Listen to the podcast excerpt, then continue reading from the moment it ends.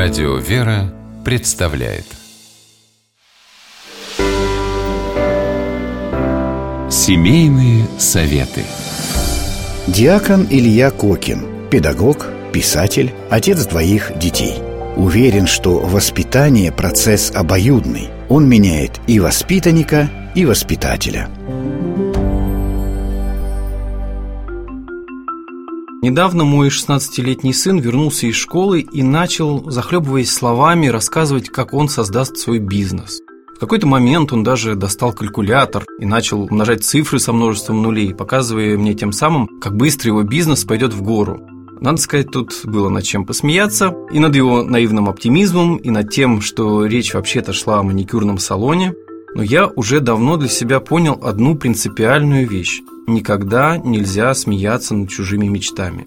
Вообще нельзя обесценивать то, что вызывает у твоего собеседника сильные чувства – мы способны простить шутку над какой-то своей идеей, но когда смеются над нашими чувствами, это слишком больно. Что тут оставалось делать? Только начать мечтать вместе с ребенком.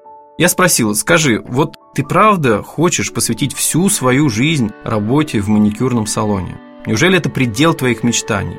«Нет», – с горячностью ответил он, – «сначала я какое-то время буду усердно работать в своем салоне, а когда заработаю достаточно денег, займусь тем, что мне по-настоящему интересно». «А что тебе по-настоящему интересно?» – спросил я. «Ну...» – замялся он, и огонек в его глазах немного угас.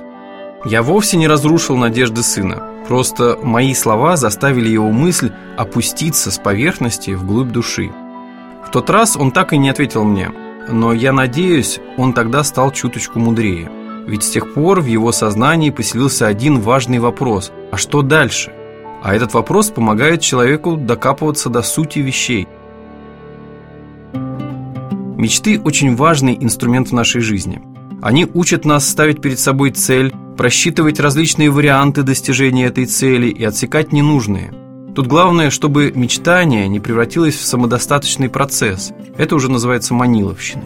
Мечты бывают честолюбивыми и пустыми, приводящими нас к желанию строить наполеоновские планы. Но ведь бывают и совсем другие мечты. Разве не нормально для человека мечтать о счастливой семье, интересной работе, мечтать о скорой встрече с друзьями, уехавшими на чужбину?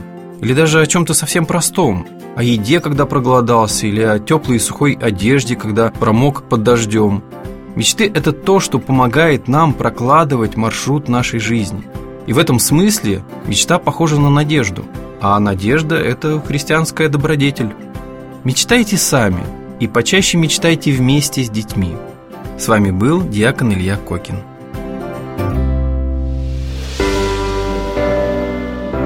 Семейные советы.